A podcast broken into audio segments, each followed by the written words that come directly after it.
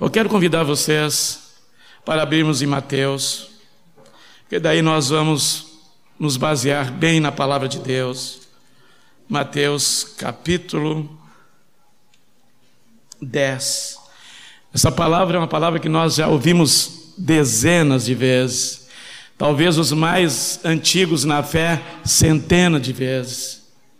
Mas é uma palavra que cada dia que Deus nos traz ao nosso coração, ela se torna mais viva ainda para nós. Mateus capítulo 10, versículo 34, diz até o 39: Não penseis que vim trazer paz à terra, não vim trazer paz, mas espada, pois vim causar divisão entre o homem e o seu pai entre a filha e sua mãe, entre a nora e a sua sogra. Assim, os inimigos do homem serão os da sua própria casa. Quem ama seu pai ou sua mãe mais do que a mim, não é digno de mim. Quem ama seu filho ou a sua filha mais do que a mim, não é digno de mim. E quem não toma a sua cruz, e vem após mim não é digno de mim. Quem acha a sua vida, perdê-la-á. Quem, todavia, perde a vida por minha causa, acha-la. Nós temos notado que essa palavra, uma palavra a Dani trouxe no início, que nós somos levados, que a palavra de Deus diz lá em em Romanos, no capítulo 8, que todos os dias nós somos levados à morte. E a palavra que nos traz hoje aqui é uma palavra de dificuldades e de negação a nós mesmos. Quantas vezes nós temos ouvido dos nossos amados irmãos aqui falando sobre essa palavra? Mas eu quero colocar assim alguns pontos. Por que que Jesus Claro que nós sabemos, mas com mais profundidade. Por que, que o Senhor diz que aquele que ama o seu pai e a sua mãe mais do que a mim, Jesus dizendo: se vocês amarem os seus pais mais do que a mim, vocês não são dignos de mim. Isto é, vocês não podem ser meus discípulos. Se você ama a sua esposa mais do que a mim, Jesus está dizendo, você não pode, você não é digno de mim. Você não pode ser meu discípulo. Se você ama o seu filho, a sua filha, o seu irmão, o seu, a sua namorada, o seu namorado, a sua noiva, o seu noivo, mais do que a mim, não é digno de mim. Você não pode ser meu discípulo. E essas palavras a gente vai ver lá, lá adiante em outros evangelhos, no Evangelho de São Lucas, que ele é mais contundente sobre isso. E daí ele diz: E quem não tomar a sua cruz e vem após mim passar por Jesus, não é digno de mim. Tantas palavras que não é digno. Mas o que é que é digno então? Por que, que Jesus fala deste amor tão profundo? Por que, que ele fala isso? Jesus aqui não está dizendo que nós não devemos ter vínculo familiar com os nossos pais com os nossos irmãos. Né? De hipótese alguma, Jesus não está falando. Jesus está falando de uma intensidade de amor, numa relação de vínculo bem mais elevado de que nós possamos imaginar. E quando Jesus fala deste amor aqui, ele não está falando só do amor familiar. Jesus está falando também de elementos, de coisas que são coisas temporais. Aquele que amar as coisas desse mundo mais do que a mim, não é meu amigo. Ele diz lá em João, a carta de João. E ele vai dizendo, ele vai intensificando muito forte isso. Aquele que ama, até vou dizer aqui, Aquele que ama o seu carro, as suas coisas, a sua roupa quando se coloca diante do espelho e diz: Eu sou bonitão. E ela diz: Eu estou muito bem, ele vai me ver hoje. Se você se ama mais, você não é digno. Amados, isso insere toda a nossa vida de alma, todo o nosso tempo.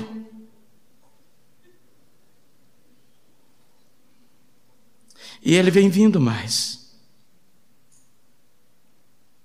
O Senhor quer usar um vínculo mais forte de que o vínculo que nós temos um com o outro.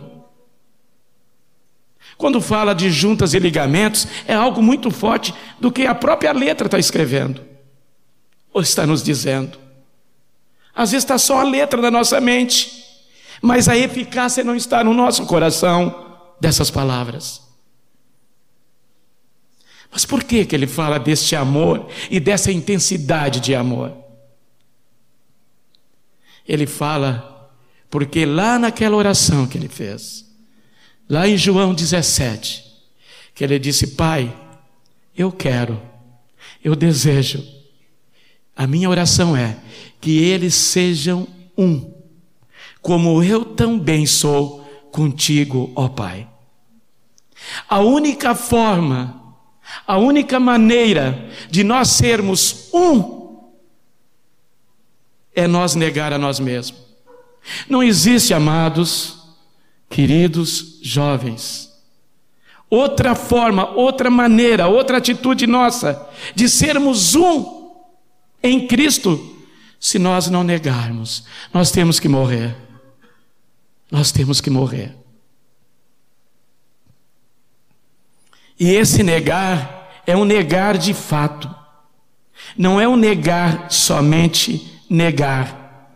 Como muitos dizem, eu nego que disse isso, eu nego que disse aquilo, eu nego que tu está me falando. Não, é o negar de vida, é a vida colocada em exercício visível, como testemunha. Quando Jesus disse para os discípulos que eles deveriam ficar em Jerusalém até que do alto eles seriam revestidos de poder, o Senhor diz que esse poder é para ser testemunha. Se nós olharmos para a vida de Pedro, quando Jesus falou essas palavras, foi no início, quando ele escolheu os doze, ele começou já a falar: olha, o assunto para vocês serem discípulos começa por aqui. Já começa a negar a si mesmo. Vocês têm que morrer. E já começa. Jesus já começou a ensinar como eles deveriam, para ser discípulos, qual era a atitude que eles deveriam tomar. Mas se nós olharmos na palavra, vemos que Pedro, ele, ele fez coisas de homem carnal. Negou Jesus, queria negar, achava que Jesus não ia passar pela cruz e passou. Mas depois que veio o Espírito Santo, esse homem ficou transformado. Agora, essas palavras que nós estamos ouvindo nesta noite aqui são palavras para uma congregação que nós todos fazemos parte, que já temos o Espírito Santo. Ele já está em nós. Ele não está ausente, ele não virá. Ele já veio, ele está abundantemente em nós. Mas quando Pedro e os apóstolos receberam o poder do Espírito Santo sobre eles, esses homens, eles tinham recebido a palavra de Jesus, estava guardado na sua mente e no seu coração toda a instrução do Mestre, naqueles três anos e meio. Agora o que é que faltava? Faltava agora colocar em prática tudo aquilo que eles haviam aprendido de Cristo. E nós sabemos o que aconteceu lá em Atos. Todos nós sabemos. Pedro se levantou, cheio do Espírito Santo, palavra fulminante naqueles homens, que diz: compungiu-lhe os corações, ao ponto deles não saber o que fazer, mas sim ter, uma, ter a única mudança de, de se arrepender dos seus pecados, que aquela palavra foi como um punhal no coração daqueles homens, que era o Espírito Santo contundente na vida deles, e aqueles homens ali se arrependeram, e a gente sabe o que aconteceu nos dias seguintes. E a igreja começou a andar nesta unidade. E nós vemos ali em Atos que é a unidade mesmo. Tinham tudo em comum. Tudo em comum. Nada era diferente. Eu estava dizendo para o Vilário, o Senhor quer nos tornar um. A unidade, ela não tem disparidade de valores. Não existe maior, não existe menor. A unidade é unidade, era por si mesmo, é única. Não tem aquele que sabe mais e o que sabe menos. O mais espiritual, o menos espiritual, é a unidade, é um corpo.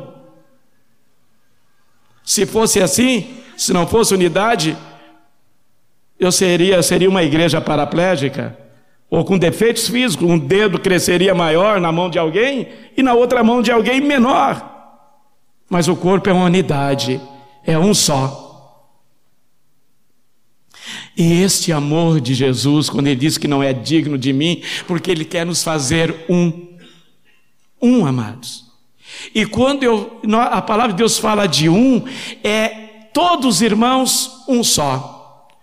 O mesmo falar, a mesma linguagem, o mesmo proceder, o mesmo espírito movendo o coração.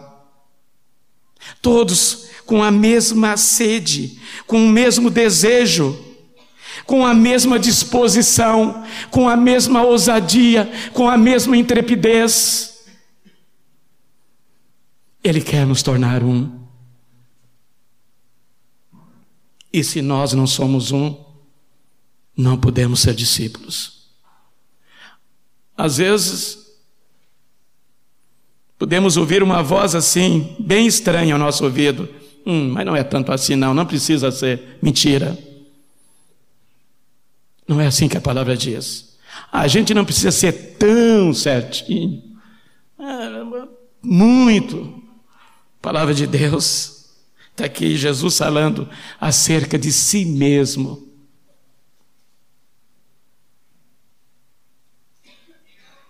E aí no 39, é a vida, essa vida aqui no original é a alma, é toda a abundância, é todo o meu prazer, é toda a minha alegria, é tudo que me ilude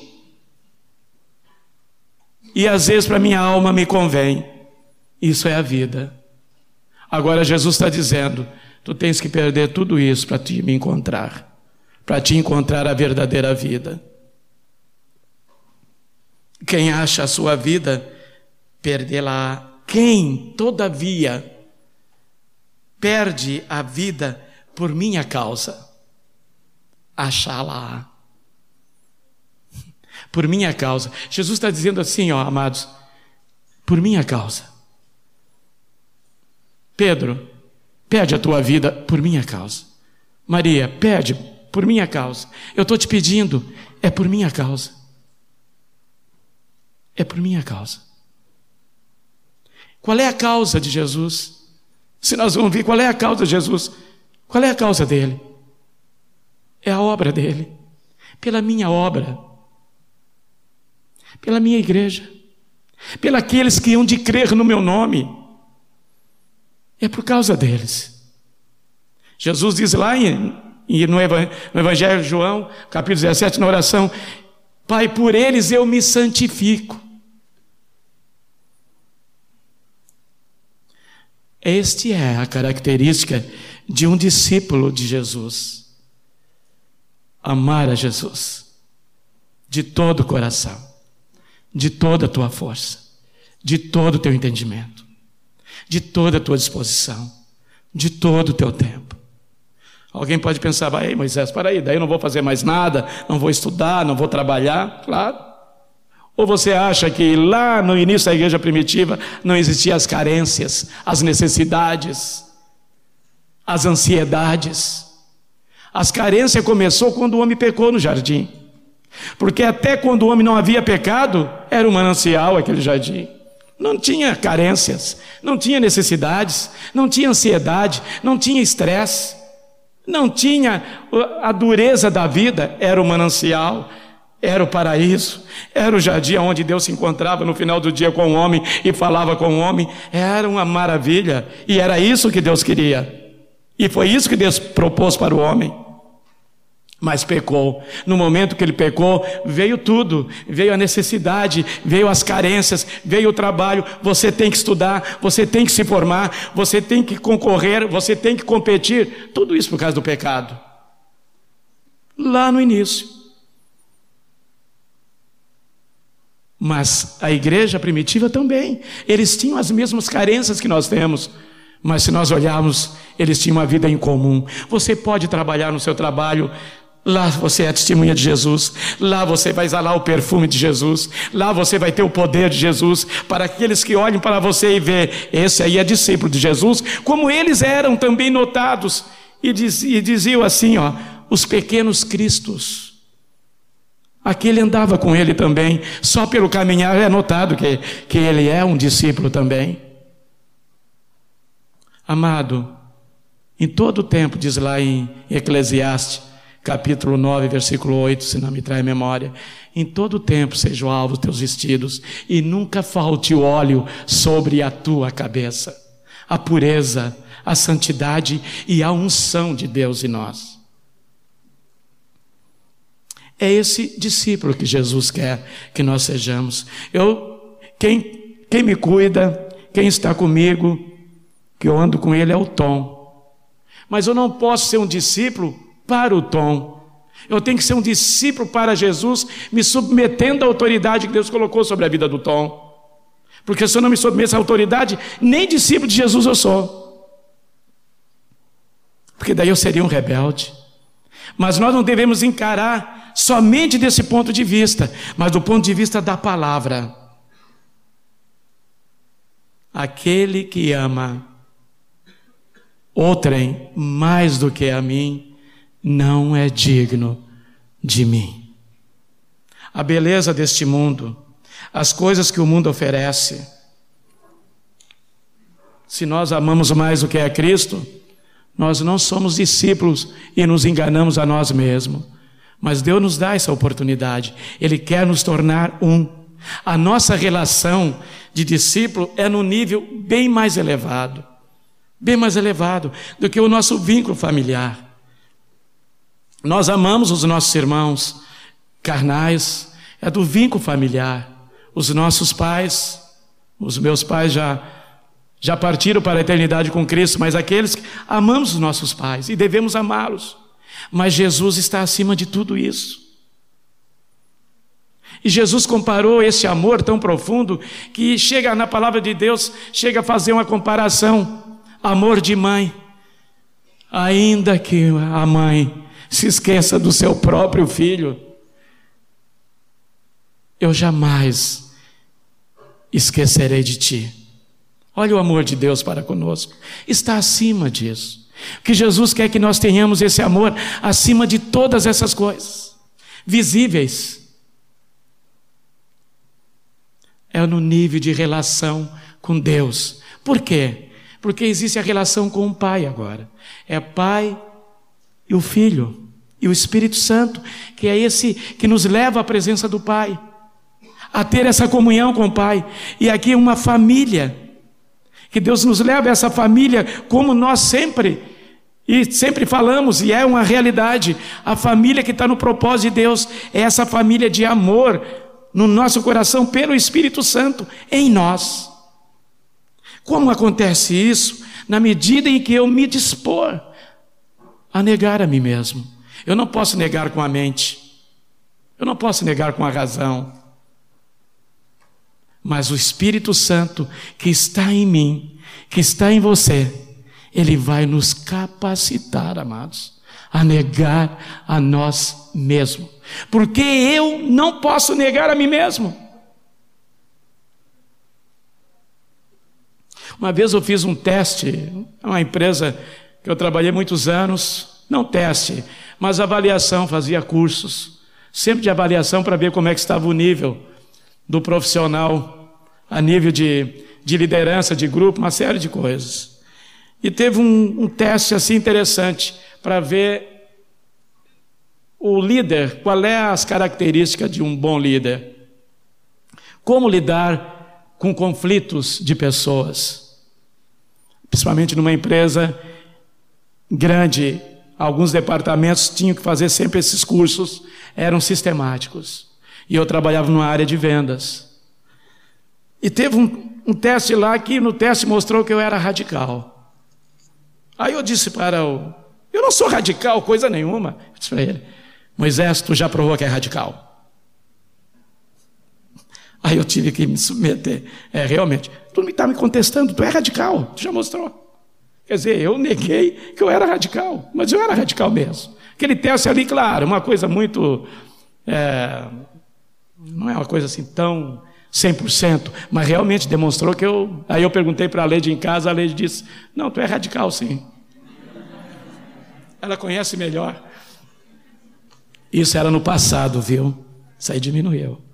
Mas o que eu quero dizer para vocês é que o Espírito Santo nos leva a tomar uma atitude de ousadia diante de Deus para negar a nós mesmos. Agora, amados em Cristo, o que fazer? O que fazer depois de tudo isso para sermos um só? O primeiro passo é morrer. Nós temos que morrer. Morrer. E a morte, essa morte é uma morte que não é só de uma vez, é todo dia. Todo dia nós temos que morrer. Porque todo dia nos apresenta desafios para nós, discípulos do Senhor. Apresenta desafio, nós temos que morrer todos os dias. Quero ler para encerrar eu não posso me alongar muito, porque a última vez eu levei um puxãozinho de orelha do Tom. E com, muito, com muita razão, eu fui longe demais. Mas eu quero ler aqui uma palavra que nós já tínhamos lido em outra vez, em outra ocasião. É uma palavra também conhecida, todas as palavras são conhecidas. E cada vez que nós conhecemos, isso nos torna com muito mais responsabilidade nossa parte diante de Deus. Nós não estamos falando para pessoas que não sabem. Nós não estamos ministrando para pessoas que não sabem. A maioria que sabe. Isso me faz lembrar uma vez até a gente partilhou aqui, compartilhou de uma palavra, quando Pedro negou a Jesus, Jesus disse: Olha, Pedro, três vezes antes que o galo cante, tu me negarás. Pedro, ah, Senhor, absoluto, jamais vou te negar. Eu, ah, não vou te negar. E o Senhor foi lá, foi levado à presença dos homens para ser julgado e condenado. E Pedro estava lá fora, se aquecendo no fogo. Aí, quando Jesus, ele olhou para Jesus e aí ele se lembrou. E Jesus olhou com aquele olhar para ele, como que dissesse assim: Eu te avisei. E você me negou. Amados, cada vez que nós lemos a palavra, Deus está nos avisando: Eu te preveni. Eu te avisei. E naquele dia, Ele vai dizer para aqueles, os prevenidos: Vinde bendito do meu Pai, está preparado, Deus da fundação do mundo. Vem, entra e goza no paraíso do Pai. Agora tem aqueles que ele vai dizer: Nunca vos conheci, apartai de mim. São palavras duras, mas é a palavra final. A palavra final nossa é do bem-vindo. Vem, está preparado. Como eu disse lá, vou para o meu Pai e quando eu for, levarei para mim mesmo, para que onde eu estiver, estejais vós também. Na casa de meu pai as muitas moradas. Se não fosse assim, eu vou teria dito. Tudo palavra de Jesus, palavra de promessa, palavra de esperança, palavra de vida. Mas aqui a palavra que, para encerrar, amados, amar a Jesus é amar acima de todas as coisas das coisas que eu tenho e das coisas que eu não tenho. Mas como eu posso amar coisa que eu não tenho? Só aquilo que eu começo a sonhar para ter e não tenho, eu estou amando. Amar a Jesus de todo o nosso coração, de todo o nosso entendimento. Não ameis o mundo, vocês não precisam ler, não ameis o mundo, nem as coisas que há no mundo. Se alguém ama o mundo, o amor do Pai não está nele. Porque tudo que há no mundo, tudo, é tudo, amado. Aqui não está dizendo partes, é tudo, tudo que há no mundo. A consciência da carne, a consciência dos olhos e a soberba da vida não procede do Pai, mas procede do mundo. A soberba, a altivez, o autoconhecimento de saber eu sou, que sei todas as coisas. Isso procede do mundo, não procede do Pai. Ora, o mundo passa com todas essas coisas, mas aquele que faz a vontade de Deus permanece para sempre. Que essas palavras fiquem bem gravadas no nosso coração. Que não seja uma coisa que você ouviu mais uma vez. Que não é algo que você ouviu uma repetição depois de cem vezes e agora você está ouvindo. Eu só quero dizer para você: se você não amar a Jesus acima daquelas coisas que você está amando hoje, você não pode ser discípulo. Se eu não amar a Jesus acima daquilo que eu desejo, das coisas, eu não posso ser discípulo de Jesus. O Erasmo falou uma palavra tremenda no domingo passado. Ele falou sobre ser cheio do Espírito Santo. E quando nós somos cheios do Espírito Santo, é ser cheio. E cheio é tomar toda a forma do nosso coração, do nosso interior, da nossa mente. É sermos cheios. Você já viu alguma coisa cheia que não tem mais lugar? Olha, não cabe mais, lotou, encheu. Não tem mais lugar. Está cheio. Assim é a nossa vida com Deus. Ela deve estar cheia para não ter mais lugar para coisas nossas, só do Pai. E sabe o que, é que acontece depois? Eu vou negar a mim mesmo, eu vou tomar a cruz e vou morrer todos os dias, porque não sou eu mais que vivo, mas é Cristo que vive em mim. Eu estou cheio de Deus. E vai acontecer mais aquilo que o Erasmo falou, e é uma realidade, é a consequência. Os enfermos serão curados. Se beber alguma coisa mortífera, não lhe fará dano algum. E muito mais. Haverá um avivamento dentro de nós. E isso aconteceu quando eles receberam o poder do Espírito Santo. Interessante que quando Pedro e os apóstolos receberam aquela, aquela porção do Espírito grandiosa, eles chegaram na porta formosa, na hora da oração. Estava aquele homem coxo, e eles disseram para ele, Pedro e João: Olhe para nós, não somos homens que temos posses para te dar. Nós somos homens simples. Eles não disseram isso, mas mandou olhar para eles. Nós não temos ouro, não temos prata, não temos ouro. Mas o que nós temos, isso nós vamos te dar. Em nome de Jesus Nazareno, levanta e anda. O que é que eles tinham? Deus, Espírito Santo, porção de Deus, unção de Deus. Aí dá para negar a nós mesmos e tomar a nossa cruz. Quando nós estamos cheios do Espírito Santo, há confissão de pecados, há pendências resolvidas, há questionamentos que eu tive com alguém mal resolvido. Deus começa a sondar o nosso coração, e Ele começa a fazer um, uma limpa, uma trilha na nossa vida toda, na, na área da nossa vida, vai de peça em peça.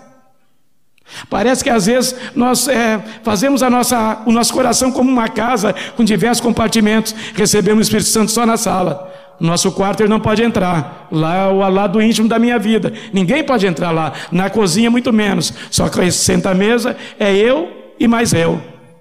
E o Espírito Santo fica como hóspede. lá na sala, como visitante. Não entra. Ele não tem liberdade para entrar nas peças íntimas da nossa casa, espiritualmente falando. Por quê? Porque a minha casa ainda está vazia. Claro, do Espírito Santo, mas deve ter algumas outras coisas, alguns ídolos ainda dentro da minha casa que eu tenho que derrubar, alguns altares que ainda eu tenho que destruir. Para que o Espírito Santo tome toda a minha vida, toda a nossa vida. E aí, amados, aquilo que a Daniela disse aqui, aí Deus nos envia a proclamar a palavra, a testemunhar de Jesus, porque o poder de Deus nos faz testemunhas. Aleluia. É isso que Deus quer fazer conosco, amados. Que essa reunião de hoje não seja uma reunião qualquer para você. Que não seja aquela reunião que você veio no sábado, porque é sábado que tem reunião. Que essa reunião seja a reunião que marque algo no teu coração. Eu tenho certeza que o Espírito Santo está falando no teu coração. E ele está dizendo para ti e está dizendo para nós o que nós devemos fazer. É o aviso de Deus. Jesus está nos avisando. Quer me seguir? Negue-te a ti mesmo. Olha o convite de Jesus. Tu quer me seguir? Negue-te a ti mesmo. E essa demonstração, como foi hoje no cantar do, do cântico aqui, do louvor, todos, assim, indistintamente, saíram do seu lugar, foram abraçar os seus amados. Que maravilha! Quem é que nos leva a isso? O Espírito Santo de Deus nos leva a isso. Mas isso é uma forma inicial, e Deus tem muito mais para fazer além dessas coisas. Deus quer fazer assim na minha vida e na tua vida. Vamos amar os nossos irmãos de fato, como Jesus nos amou. Ele pagou um preço? Pagou. Agora Ele quer também que nós, cada dia, tomamos a nossa cruz para segui-lo e para servi-lo com o nosso coração, sem nenhuma condenação, sem nada. Nada venha me condenar. Nada. Nada, nada, nada contra o meu irmão, nem meu irmão contra mim, nada, nada, nenhuma pendência. Estou livre para amar o meu irmão, estou livre para viver no relacionamento com meu irmão, estou livre para ter comunhão com meus irmãos. Nada, nada que o inimigo venha me acusar. Uma vida em Cristo, uma vida em Deus. Deus quer fazer isso. Na minha vida e na tua vida. E quando isso acontecer, nós vamos ver maravilhas de Deus acontecendo na nossa vida. Aquela palavra de Jeremias eu gosto sempre de, de, de refrisar e de dizer e de repetir. Ele diz assim: clama a mim e responder-te-ei e anunciar-te-ei coisas grandes e firmes que não sabes. Nós temos coisas grandes, há coisas, temos não, há coisas grandes e firmes que nós não sabemos, porque nós ainda não clamamos de todo o nosso coração. E Deus tem para nós, como diz o Afif, nós somos o potencial que não estamos tirando 0,001% desse potencial que Deus tem para a nossa vida, para cada um de nós. Amém, amados? Vamos ficar de pé. Aleluia. Eu não quero assim fazer convite, mas se você no seu coração, você, a palavra falou conosco nesta noite. O Samir disse assim: Eu quero dizer um sim novamente para o Senhor. E aquilo ali, Samir, eu sei que veio do Espírito Santo. Esse sim é exatamente isso. É uma tomada de posição no exército de Deus. É o soldado que está às vezes assentado, como que com a arma na mão, mas ainda não tomou uma posição. Está ali pensando na guerra, está pensando até na estratégia como fazer, mas tem que ficar de pé. Amados, esta palavra é de Jesus, não é do Moisés. Moisés, palavra dele não faria nada e não faz nada, mas é palavra do Senhor.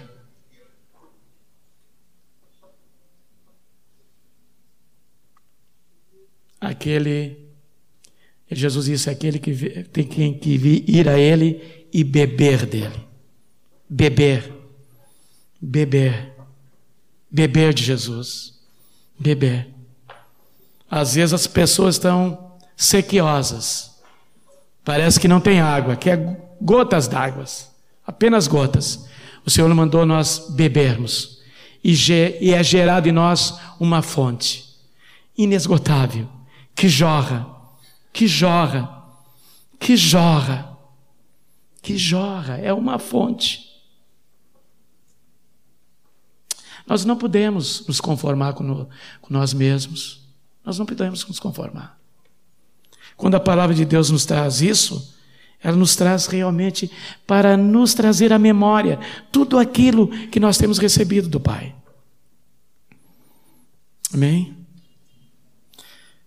Se você quer vir aqui à frente orar conosco, venha. Vamos orar juntos. O negar é difícil? Não é difícil. Só tem que morrer. Parece até, olhando assim, parece um paradoxo, né? Não é difícil e tem que morrer. Mas é assim, amados. Eu convidaria aqueles jovens que querem, assim, numa oração, aqui na frente de nós orarmos. Ou você tem alguém para orar que não está bem na fé e você quer orar por essa pessoa. Vamos orar juntos. Vamos clamar junto ao Senhor. Amém. Aleluia. Ó oh, Espírito Santo, é tu, Senhor, que fazes a obra em nossa vida. É tu que fazes. É tu que fazes. Aleluia. Aleluia. Senhor, tu conhece o nosso coração. Tu conhece, Senhor. Tu sabe todas as coisas. Tu conhece aonde nós devemos crescer. Aonde nós devemos, Senhor, estar mais parecido como discípulo teu. Aleluia, Senhor. Tu conheces. Aleluia. O Senhor quer mudar, o Senhor quer trazer o novo para nós. O Senhor quer trazer o manancial para nós. O manancial de Deus. Nós não podemos viver de migalhas, temos que viver de profusão de Deus na nossa vida. Aleluia. Aleluia. Ó oh, Espírito Santo.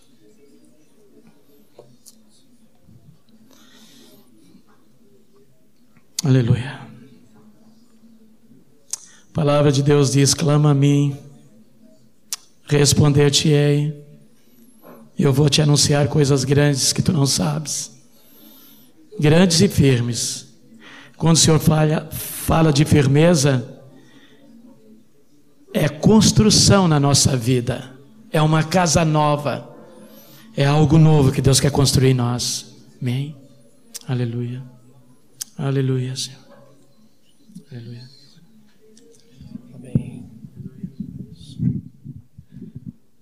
Enquanto Moisés estava falando, o Espírito Santo estava me dizendo o seguinte: Saiu o semeador a semear. Nessa noite, Moisés faz a figura do semeador. Vocês são o campo. Em que campo caiu essa semente essa noite? Só que aqui você pode decidir ser um campo frutífero. Não seja um campo fechado que as coisas do mundo te sufocam. Não seja um campo arenoso onde não possa frutificar. Saiu o semeador a semear. Não seja um campo onde o corvo possa vir roubar a semente que Jesus, através do servo dele, semeou essa noite. Então o Espírito Santo reforça o convite. Se você quer ser uma terra frutífera, vem à frente. Porque nós, os semeadores, vamos estar orando por você, para que haja crescimento na sua vida. Saiu o semeador a semear. Que terra é o teu coração? Senhor. Estende agora, Pai, tua mão de graça, tua mão de unção, Senhor. Que potencial eu vejo aqui, Senhor. Que diferença nós podemos fazer nessa cidade. Recebe agora sobre o teu coração graça, recebe sobre o teu coração unção. Recebe o mover do Espírito Santo sobre a tua vida. Pai amado, que essa semente caia no meu coração, Senhor. E que este coração seja uma terra fofa. Assim como tu, Jesus, oraste por mim quando eu ainda não era nascido, hoje eu me coloco no lugar desta terra fofa, destes corações e digo: Senhor, faz o meu coração uma terra frutífera. Recebe sobre a tua vida agora graça, recebe unção, recebe renovo, recebe a cura, recebe o perdão, recebe a libertação. Nós desfazemos a acusação. Recebe sobre a tua vida o que tu veio buscar. O poder de Deus, em nome de Jesus.